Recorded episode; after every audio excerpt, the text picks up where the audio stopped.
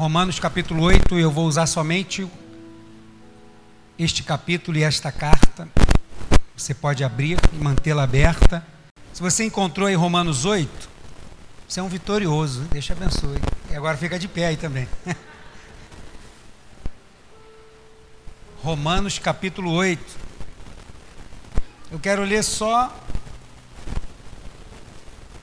a primeira parte do versículo 35 para a gente refletir. Hoje eu não quero pregar, quero refletir com você sobre Romanos 8, essa pergunta retórica de Paulo à igreja de Roma e hoje, especialmente, para a igreja de Cavalcante, para a gente aqui. Você encontrou aí Romanos 8, versículo 35, só a primeira parte, diz assim: quem nos separará do amor de Cristo? Você pode repetir? Quem? Senhor, fala com a gente hoje mais uma vez.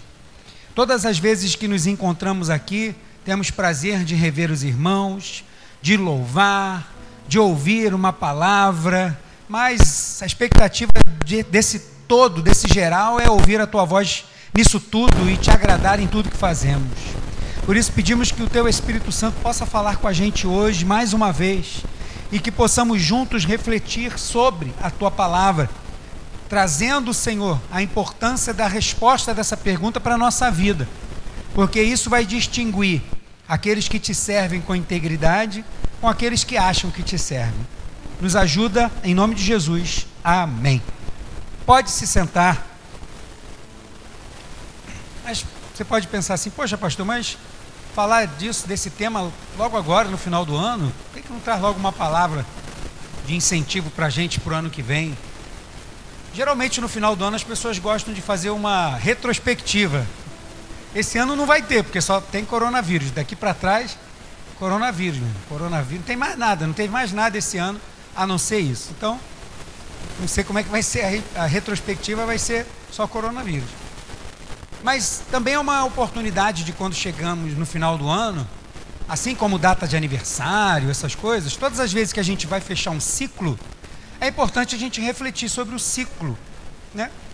Nós estamos aí para fechar um ciclo de 365 dias e 6 horas, para completar um ano. E como nós fomos nesse ano todo? Né? A gente não acertou sempre, lógico. Não adianta, não vou olhar para medir erros e acertos. A intenção, pelo menos de hoje, não é medir isso. Mas a intenção de hoje é fazer com que nessa retrospectiva a gente possa pensar o que pôde ou teve vontade ou o que nos instigou a querer nos separar do amor do Senhor. Ou o que nos separou do amor do Senhor momentaneamente. Porque nós podemos ser separados do amor do Senhor momentaneamente ou permanentemente. No momento de raiva, de estresse, não sei o quê, pronto, você, naquele momento você não está, né, o amor do Senhor está longe ali. Mas rapidamente a gente cai em si, se arrepende e a gente retoma de onde a gente estava. Agora, tem situações que acontecem na vida das pessoas que fazem ela desistir daquilo que ela estava dizendo que não ia desistir nunca. Do emprego, da família e de Cristo.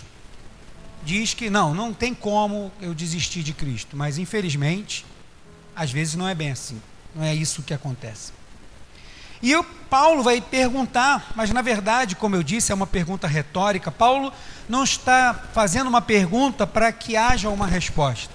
Paulo está fazendo uma pergunta retórica, porque as perguntas retóricas dizem respeito daquele que ensina, daquele que está com a palavra, daquele que está com a oratória e que quer ajudar as pessoas a entenderem aquilo que ele está ensinando. Então, para ajudar a entender, ele faz uma pergunta. Não porque ele quer uma resposta, porque ele sabe qual é a resposta. Mas ele faz uma pergunta para que as pessoas possam entender. Isso cabe para nós hoje. O que será que pode nos separar do amor do Senhor? Será que existem situações que podem nos arrancar do amor do Senhor? Será que existem situações que podem acontecer e que vão nos tirar da presença do Senhor? Como será que reagimos diante da presença do Senhor? Eu quero falar sobre isso hoje. E para ajudar a gente a refletir, porque eu não estou pregando, eu estou refletindo, ajudar a gente a refletir sobre isso, existe uma outra pergunta que precisa ser feita. Qual? O que o amor do Senhor representa para você? Porque deixá-lo ou não, se separar dele ou não, vai depender exclusivamente do que o amor do Senhor representa para você. Qual é o peso que o amor do Senhor tem na sua vida? Isso vai fazer com que a gente entenda perfeitamente aquilo que pode nos separar do amor do Senhor.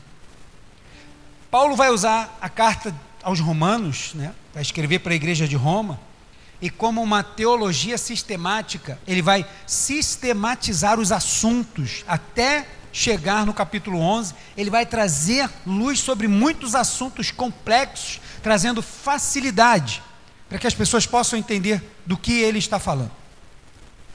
E aqui eu quero usar somente dos versículos 31 ao 39.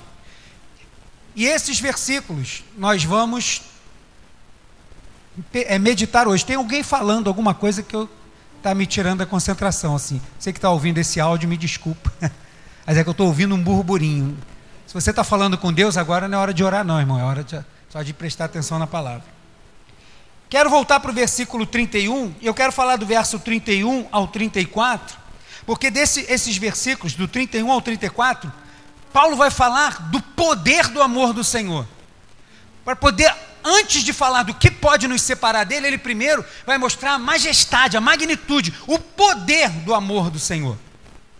E aí ele vai começar no verso 31 e vai dizer: Que diremos, pois, à vista destas coisas? Se Deus é por nós, quem será contra nós? Ele faz uma afirmação em forma de pergunta, que é a segunda parte, e a primeira pergunta que ele diz aqui é: Que diremos, pois, à vista dessas coisas? Mas aí a gente vai se perguntar: de que coisas? Lógico, o pastor está pregando do meio do caminho para baixo. Ele está falando das coisas anteriores, do que ele falou em cima. Versículo 29 ele diz: Portanto, aos que de antemão conheceu, também os predestinou para ser, serem conforme a imagem de seu filho, a fim de que ele seja o primogênito entre muitos irmãos. E aos que predestinou, a esses também chamou, e aos que chamou, a esses também justificou, e aos que justificou, a esses também glorificou. Paulo está resumindo o assunto e está falando de quê?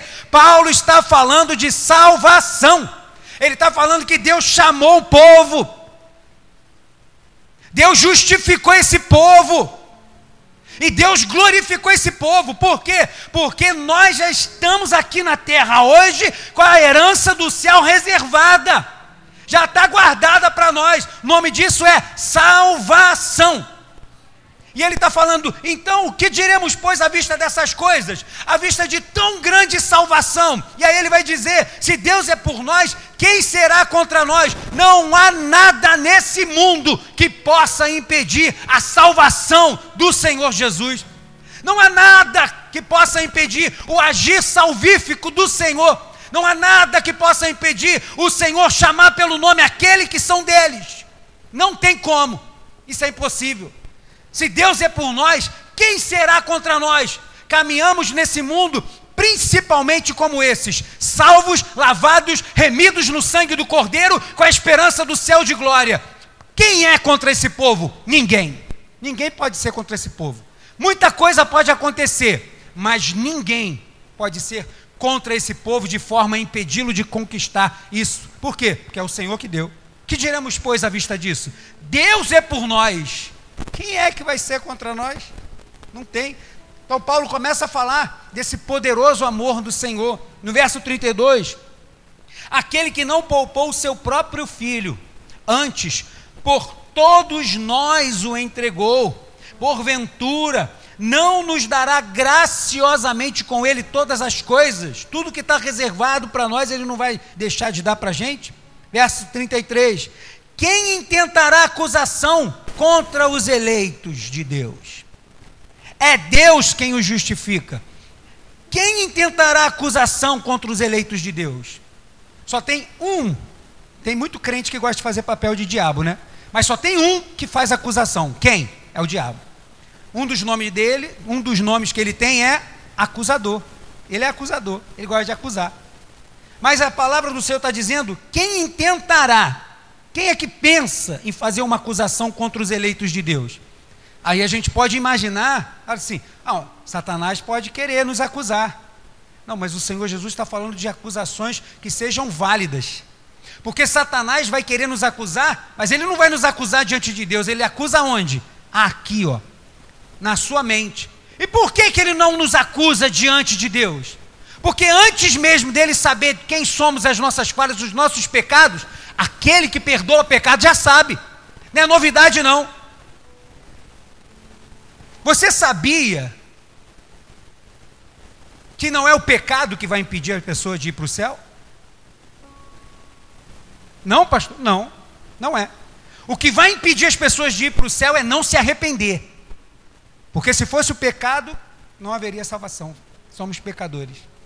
Não é o pecado que vai impedir o crente de chegar no céu. O que vai impedir muita gente de chegar no céu é não se arrepender.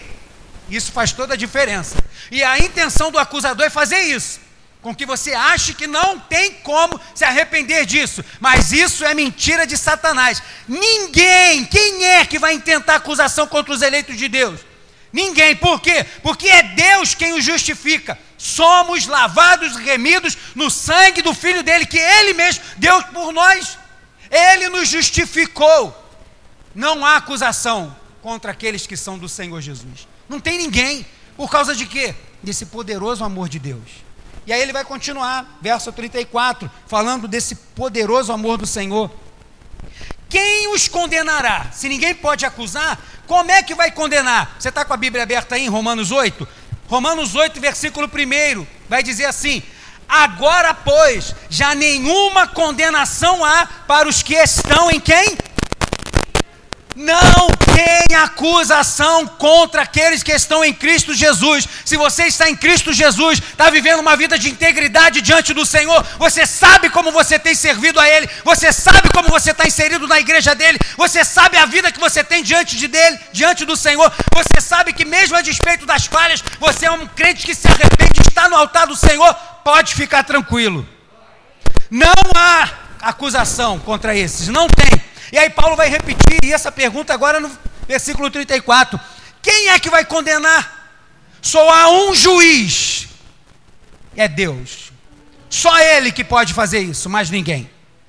E ele já resgatou e glorificou aqueles que são dele. Não tem acusação. É Cristo quem morreu, ou antes, quem ressuscitou, o qual está à direita de Deus e também intercede por nós. Por que, que o Senhor Jesus intercede por nós?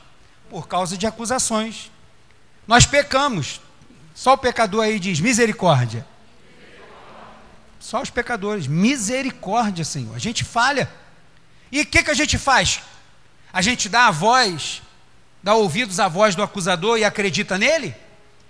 Ou a gente acredita quando o Senhor diz: Não aceite acusação nenhuma, sou eu que justifico vocês. Quem ressuscitou está à direita de Deus, também intercede por nós. 1 João capítulo 2, versículo 1 e 2, ele vai dizer: Filhinhos, eu tenho escrito essas coisas para que vocês não pequem, não pequeis. Mas o versículo não termina aí. Ele vai dizer: Mas se pecarem, vocês têm o quê? Um advogado. Pode repetir? Com letra maiúscula quando você for ler, porque ele está falando de Cristo. É Ele que está intercedendo por nós, Ele que está à direita de Deus e que intercede por nós. Ele está lá, ó, entre nós e o Senhor, fazendo a intermediação. E todas as vezes que falhamos é a Ele que recorremos. Por quê? Por causa do seu poderoso amor. O Senhor Jesus Deus no Antigo Testamento, a figura de Jesus, de Deus através de Jesus no Novo Testamento, você nunca vai ver Deus fazendo garantia alguma em cima de qualquer outra coisa que não seja no seu próprio nome. Por amor de mim, eu perdoo o seu pecado. Por amor de mim, eu tiro o pecado de Israel. Por amor de mim, por, pelo meu nome, eu juro pelo meu nome. Por quê? Porque não tem outro nome que tem mais poder do que o dele. Então é no nome dele que ele garante todas as coisas. Por causa de quê? Por causa do seu poderoso amor. Então, Paulo vai começar, para terminar a primeira parte da carta aos Romanos, ele vai agora começar a falar desse amor do Senhor. Mas ele sabe, porque Paulo está vendo a igreja. Paulo está vendo Corinto, está vendo Éfeso, está vendo Tessalônica, Colossenses. Paulo está vendo as igrejas e está vendo a igreja de Roma. E quando ele vê essas igrejas, ele vê que teve gente que foi ficando pelo caminho. Paulo mesmo vai dizer a Timóteo que teve uns que estavam com ele ali, ó, e de repente essas pessoas deram um pinote e abandonaram Paulo no meio do caminho. Se voltaram contra o evangelho, começaram a pregar um evangelho estranho, um evangelho corrupto, dizendo que Jesus já tinha voltado.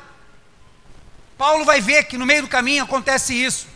Mas o problema é esse poderoso amor do Senhor? Não, não é. O problema continua em quem? No ser humano. Continua na gente. Continua na nossa carne. Por isso, Paulo vai começar falando desse poderoso amor de Deus. Ele vai falar que esse amor é indestrutível e é garantido por Deus. É Ele que garante esse amor. Só que o Senhor dá livre-arbítrio ao ser humano. Você pode escolher se você quer ou se você não quer. E muitas vezes as pessoas vão disfarçar o não querer por causa de alguma situação. E conhecendo isso, Paulo vai continuar ensinando a igreja. E aí ele vai falar de coisas, coisas que a gente detém algum controle, coisas que a gente não detém controle algum. Mas ele vai dizer que nenhuma dessas coisas é capaz de separar alguém do amor do Senhor. E aí ele vai para o verso 35, que ele vai dizer: Quem nos separará do amor de Cristo? É a pergunta que ele faz, é uma pergunta retórica. Quem é que vai nos separar desse amor? E como eu disse no início da, da nossa reflexão, para a gente saber o que pode nos separar de algo, é preciso entender o valor que a gente dá a algo. Por exemplo, você tem uma coisa em casa, tem um objeto na sua casa. E aí alguém fala assim: ah, rapaz, se desfaz disso, esse negócio já está velho. Que, que você ainda tem isso? É saúde de moda. Esse tipo de jarro, aquele jarro de gesso, todo colorido, azul, amarelo, abóbora com flor azul, amarela, cor de abóbora. Tem gente que gosta, né? mas alguém pode chegar assim: caramba, isso aí era minha bisavó que tinha um jarro desse na casa dela. Se desfaz disso. Isso pode ser para ele. Mas para a pessoa que tem aquele objeto, pode ser que para ela tenha um valor inestimável. E ela vai dizer assim: não, de forma alguma, eu nunca vou me desfazer disso aqui. Ó. Eu nunca vou me desfazer desse vaso. Mas pode ser que ela dê ouvidos, sim ou não? Ela deu ouvidos e disse: Sabia que eu não tinha pensado desse jeito? Eu acho que você tem razão, é verdade. Está na hora de trazer uma coisa mais nova aqui para. E pega aquele vaso e ela vai se desfazer. A partir de uma informação que ela recebeu, ela agora vai se desfazer de algo que ela tem, porque passou a entender que não tinha valor. Então, para saber se o amor do Senhor tem valor mesmo, e qual o valor que ele tem, a gente precisa lembrar do amor do Senhor. E você lembra do texto áureo da Bíblia Sagrada, de João 3,16?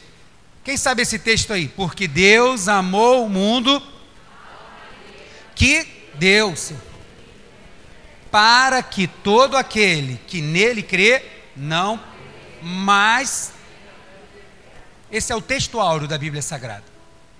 Texto. E aí ele vai dizer que Deus amou o mundo e é João também que na sua primeira carta, João na sua primeira carta que vai dizer que nós amamos, por quê? Porque ele me amou primeiro. O Senhor Deus, que tem esse amor poderoso pelo ser humano, ele não esperou nenhuma atitude. Paulo também vai dizer aos romanos que ele nos amou assim pecadores, do jeito que a gente estava.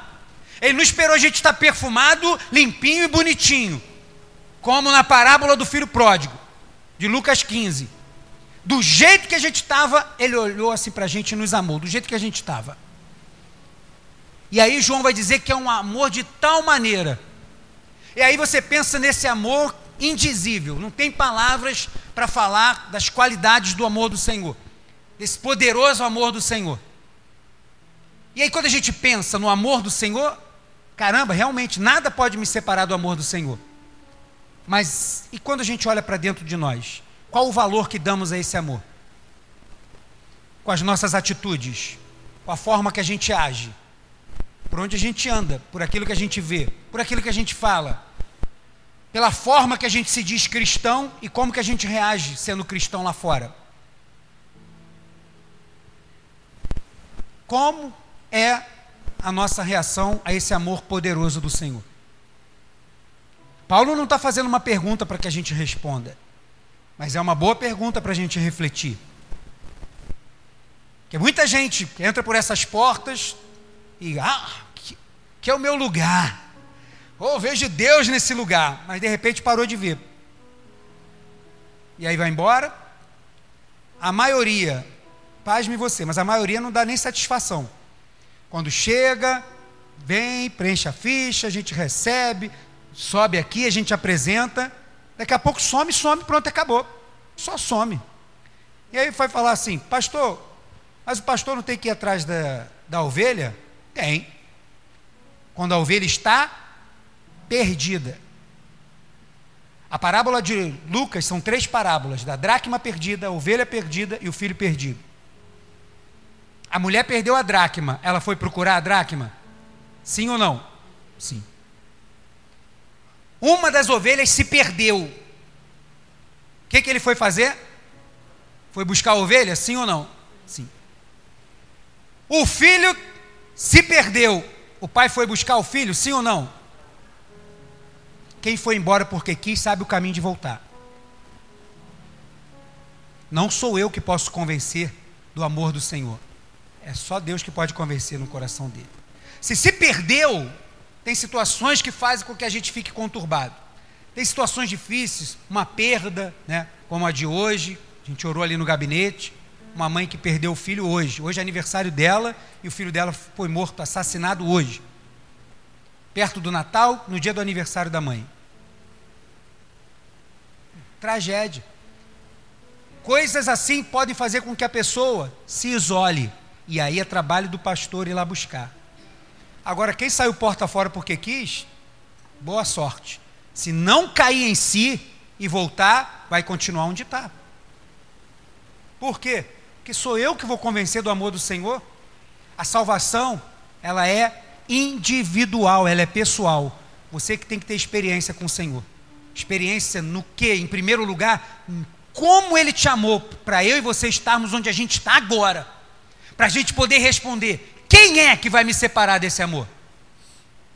Quem é que vai me separar desse amor? Gente, joga esse amor para o alto por qualquer coisa, qualquer dificuldade, qualquer problema qualquer tribulação, as pessoas jogam o amor do Senhor para o alto, quando deveriam, na verdade, recorrer para Ele, mas agem de forma contrária. E quando agem assim, penso como escritor aos Hebreus, na verdade nunca foram, por isso que foram embora, porque na verdade nunca fizeram parte, nunca foram do rebanho, nunca foram. Quem nos separará do amor de Cristo? E aí, Paulo, Falando desse amor, que ele começou falando desse amor poderoso, que salva, que justifica, que não deixa ninguém ficar te acusando, porque é Deus que te justifica, ninguém pode te condenar, porque é só Deus que vai condenar e vai condenar quem não quis aceitar esse amor. E Deus ainda assim tem o seu filho à direita que ressuscitou e está ali do lado dele, intercedendo por nós, é o nosso advogado, para que a gente possa ter acesso a Deus. Depois de lhe mostrar tudo isso, aí Paulo vai dizer: quem é que pode nos separar disso tudo? Pensa nisso, quem é que pode nos separar dessa maravilha? E aí ele vai começar falando coisas. E do verso 35 e o 36 também, Paulo vai dizer de coisas que a gente detém algum controle, que a gente conhece mais ou menos, que a gente pode saber como lidar com as coisas. Paulo vai começar dizendo: será tribulação? Tribulação, problema diversos. Que é, tribulação. Tem gente que está ah, com a unha encravada acha que é uma tribulação, né? Pegou engarrafamento, ai caramba, que tribulação. Não sabe o que é a tribulação. Tribulação é aquele problema assim que vem, de repente, como a passagem lá do, dos discípulos no mar, um negócio que vem de repente e parece que vai acabar com tudo, que não vai sobrar nada e você não tem noção do que fazer. Tribulação, um momento como esse.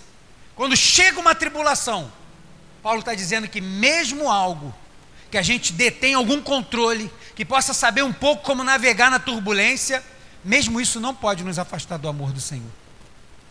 E ele vai falar: tribulação ou angústia, ou perseguição, angústia. A gente fica angustiado, infelizmente, somos seres humanos.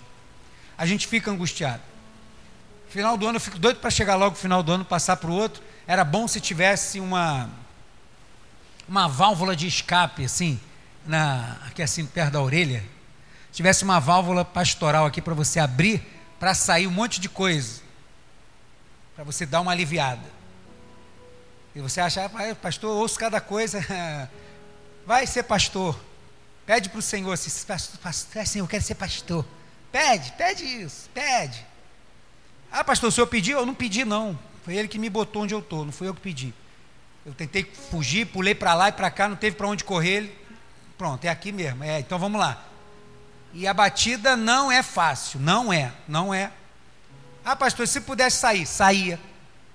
Se eu pudesse, deixava, agora. Mas não posso, que aquele que colocou a mão no arado, vê a tribulação, vai agora vai largar tudo? Não é digno de mim. Eu fiz tudo por ti, você não pode fazer por mim? Aí eu, toma. É hoje que eu vou chutar o balde. Hoje eu vou chegar lá e vou falar assim: ó, parou, acabou, hein? Ninguém me procura mais que eu vou sumir. Aí, pá, pá, pá, das três tapas assim na cara. Aqueles anjos do bope assim, né? Aí invade o quarto de oração, te arrebenta. Acha que ele vem, que ele manda aquele anjinho. Fica assim não, vai passar. Esse anjo não dá jeito não. Só o, o brabo mesmo. Tem aqueles anjos de elite que vem, já chega metendo o pé na porta dando uma rasteira, te jogando no chão, apertando o teu pé. Eu te amo, eu te amo, te amo. Eu não, desculpa, desculpa. Aí tu, oh, aleluia. Ale, ai, aleluia, ai, aleluia. Aí vai. Mas a gente fica angustiado, cara. Poxa, é muita coisa que acontece. E às vezes, caramba, o coração fica pesado. A gente não gostaria de estar com o coração pesado. E fica. E com o coração pesado, é muito fácil a gente querer olhar para o amor do Senhor, olhar para a tribulação, para a angústia e achar que Deus não nos ama. E nessa comparação entre o que eu estou sentindo agora e o que o Senhor fez por mim, eu largar. É muito fácil eu ler o texto ou cantar a música. O negócio é a aplicação diária da palavra do Senhor. E agora? Não, nem mesmo angústia, nem perseguição, Seja quem for que esteja te atribulando, onde quer que você esteja, dentro de casa ou fora dela. Fome. Aí passou aí a pandemia, teve alguns irmãos que passaram na moenda, né? Teve que fazer, era ovo frito, ovo cozido, é, ovo estalado, ovo mexido, e aí na sexta-feira farofa de ovo, e aí foi, teve um momento de dificuldade. Teve, irmãos. Então, e aí, o que, que a gente faz? Ah, vou largar esse Deus aí, não serve para nada não. O que está em xeque aqui não é o que Deus pode fazer, como a gente cantou, mas aquilo que ele já fez. Cristo morreu na cruz para nos garantir vida eterna. É essa tal qual ele vai dizer que, que se Deus é por nós, ninguém pode impedir isso. Mas Paulo está falando disso de uma perspectiva divina, do olhar de Deus para o ser humano. Ele está dizendo: se enquanto eu estou agindo, ninguém pode impedir nada, mas quem é que pode impedir qualquer coisa? Você acha que uma tribulação pode? Não. Uma angústia pode? Não. Perseguição? Não. Uma fome ou não. A nudez, ele não está falando de nudez de questão de vergonha ou de fome espiritual, não. Está falando de passar fome, como ele passou, Paulo. De nudez, não ter aquela roupa para você poder se vestir, está numa friagem, está lá se sentindo frio, perigo ou espada, risco de morte quando a gente anda aqui por esse Rio de Janeiro. Quando a gente anda para lá e para cá, diante disso tudo, que pode nos separar do amor do Senhor? Numa perspectiva divina, nada, porque ele sabe o que ele fez, ele sabe o preço que ele pagou. Mas numa perspectiva humana, talvez alguma dessas coisas possam. Porque vai depender o quanto que isso dói em mim. E a gente se esquece do que ele fez, da dor que um pai sentiu entregar o seu filho, ver o seu filho morrer, mesmo que sabendo que ele ia ser ressuscitado depois de três dias. A gente se esquece e coloca tudo isso em xeque. E aí a gente pensa: vale a pena trocar o vaso de gesso por um vaso mais novo? Vale a pena me separar do amor do Senhor? Afinal de contas, não está fazendo nada por mim? Numa perspectiva humana, infelizmente muitos optaram por se separar do amor do Senhor, deixar de lado. Não vale a pena. Ah, pastor, essas pessoas estão lá fora no mundo? Não, tem muitas dentro da igreja ainda. Muitas ainda dentro da igreja.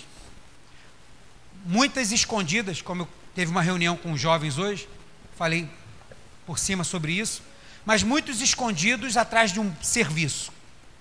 Servem a Deus como nunca, mas não amam mais ao Senhor como antes. Acham que vão alegrar o coração de Deus fazendo muitas coisas, mas se esquece que só é possível agradar ao Senhor com uma coisa: fé. Por isso que na minha oração inicial eu disse que se você não é um adorador, você não pode fazer nenhuma outra coisa. Porque as pessoas acham que por fazer alguma coisa vai suprir a, a, falta de ser um adorador. Irmão, se você não consegue ser um adorador aí sentado, ai, não preciso do microfone, preciso tocar um instrumento, preciso fazer alguma coisa. Ai, vou sair dessa igreja, porque essa igreja não tem evangelismo, que essa igreja não. Você está querendo fazer um monte de coisa? Se você é um adorador, que bom. Agora, se você não é, realmente você vai sair. Porque aqueles que são adoradores, eles vêm para somar. Agora, aqueles que não são, que só querem servir, vai rapidamente procurar alguma coisa para fazer. E em outro lugar. E vai achar. Eu louvo a Deus que ache. E espero que vá. Deus busca os verdadeiros adoradores, que o adorem em espírito e em verdade quando todas as pessoas que se batizaram nessa igreja receberam o um manual dessa igreja. E quando no manual do batismo eu falo do que mais Deus espera do ser humano, qual é a primeira coisa da missão da igreja? A maioria das pessoas fala: pregar o evangelho e evangelizar. Não é. É adorar. Deus criou o ser humano para que sirva a ele em adoração. E tudo aquilo que a gente fizer, se a gente é um adorador, vai estar tudo certo. E ele vai dizer no verso 36: Como está escrito, por amor de ti somos entregues à morte o dia todo, fomos considerados como ovelhas para o matador, um animal inofensivo, sendo entregue todo dia, porque as nossas armas não são desse mundo, nossas armas são espirituais. A gente está nesse mundo e as pessoas olham para a gente, ah, é boba, não sei o que, tal, um monte de coisa. Não, a gente é isso aqui que Paulo está dizendo. Nós somos como ovelhas indo para o matadouro. Por quê? Porque todas essas coisas podem acontecer e algumas delas podem ser fatais. Mas nenhuma dessas pode me separar do amor do Senhor. E ele agora vai falar de coisas que nós não detemos controle nenhum. Sobre a fome, a nudez, o perigo, tribulação, angústia, perseguição, a gente detém algum controle. Mas mesmo que a gente detenha algum controle, não são essas coisas que podem me separar do amor do Senhor, independente se eu tenho algum controle ou não. Mas aí ele vai falar agora de coisas que nós não temos controle nenhum. E aí, será que essas coisas podem nos separar do amor do Senhor? E para fazer a ligação entre essas duas coisas, ele vai usar o verso 37, que é um dos versos mais lindos da carta aos Romanos, que vai dizer: Em todas essas coisas, porém, somos mais que vencedores por meio daquele que nos esse versículo ele não está aqui por um acaso, não é coincidência. Paulo começou falando da expressão, do poder, desse poderoso amor do Senhor. Falou agora do que, que é que pode nos separar do amor do Senhor, de coisas que talvez a gente conheça, de que a gente detém algum controle, para agora dizer isso, ó, em todas essas coisas, porém, apontando para cima, somos mais que vencedores por meio daquele que nos amou. Mas ele agora vai falar de outras coisas que nós não temos controle nenhum. E ele vai dizer: Porque eu estou bem certo de que nem morte nem vida, quem é que tem controle sobre a morte e a vida? Jesus vai dizer que a gente não tem que andar ansioso, porque a gente não pode acrescentar um minuto de vida. Ai, amanhã vou acrescentar mais um pouquinho de vida. Não, temos como. O que, que a gente pode viver? Viver a nossa vida com qualidade diante do Senhor, daquilo que fazemos. É o que a gente pode fazer. Eu não detenho controle de quando que vai nascer ou de quando que vai morrer. Apesar dessas duas coisas serem as duas coisas mais certas no mundo. Nasceu, a coisa mais certa que tem é que vai morrer. Não tem jeito. É o salário do pecado. Todo mundo vai ter que passar pela morte. A não ser que o Senhor volte, né? Aí a gente é arrebatado e mudar. Tomara que ele volte logo. Mas se ele não voltar, o salário do pecado é a morte, a gente vai morrer, não tem jeito. Mas graças a Deus por Cristo Jesus que nos salvou e a gente está alicerçado nesse amor. Mas quem é que tem controle sobre a morte e a vida? E Paulo vai dizer que nem mesmo a morte e a vida tem poder de nos separar do amor do Senhor. Pelo contrário, a morte, que é esse último inimigo que Paulo vai dizer, que já foi vencido na cruz, é o que vai fazer nos unir a Cristo. A morte vai ser aquilo que vai fazer a gente estar unido para Ele, com Ele, na eternidade. Aquilo que deveria ser algo catastrófico para o ser humano, na verdade agora virou. Vai ser para a glorificação do ser humano. É a morte. A gente não tem controle, o que a gente faz? E ele vai dizer: nem os anjos, nem os principados. Está falando de poderes espirituais. Quem é que detém poder aqui sobre as coisas espirituais? Que, que a gente faz? A gente lê a palavra, a gente jejua, a gente ora, mas eu detenho controle. Ô, oh, oh, oh, principados, vamos parar com essa palhaçada aí. É assim que a gente faz? A gente não faz isso, a gente não tem controle. E quando o inimigo se manifesta, tem que sair no nome de Jesus. É no nome dele que vai sair. Mas a gente não tem controle também. Ó, eu não quero que nenhum endemoniado entre aqui hoje. Eu não tenho controle sobre a potestade. Mas Paulo vai dizer que nem mesmo coisas espirituais vão poder nos separar do amor do Senhor. E aí ele vai continuar: nem as coisas do presente, nem do porvir. Paulo está falando sobre a linha do tempo. Nem as coisas que ficaram para trás, nem as coisas que estão na frente, nem a depressão, nem a ansiedade pode me separar do amor do Senhor. Olha que fantástico.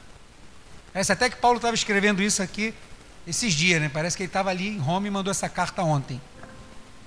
Nem aquilo que ficou para trás, porque o que ficou para trás que foi ruim, o Senhor perdoa.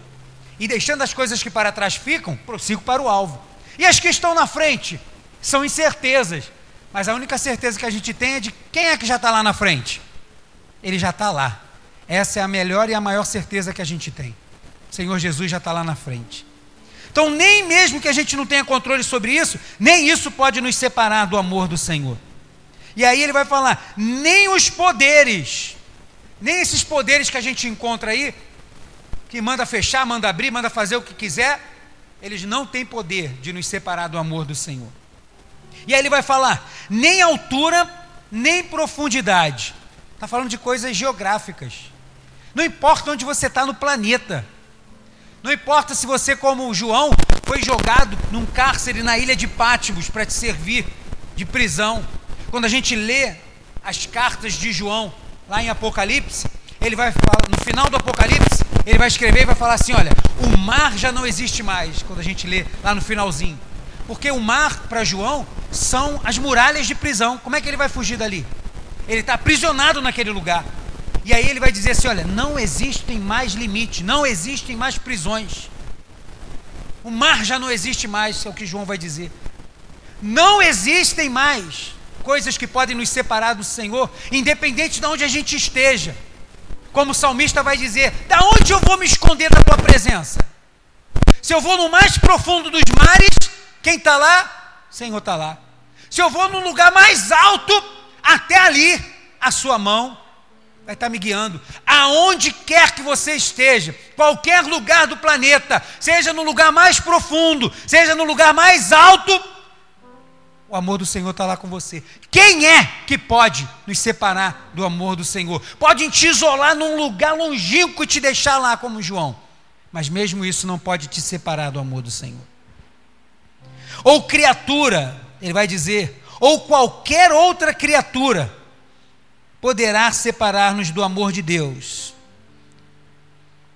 Qualquer outra coisa que você desconheça, nem isso poderá te separar do amor de Deus. Vírgula.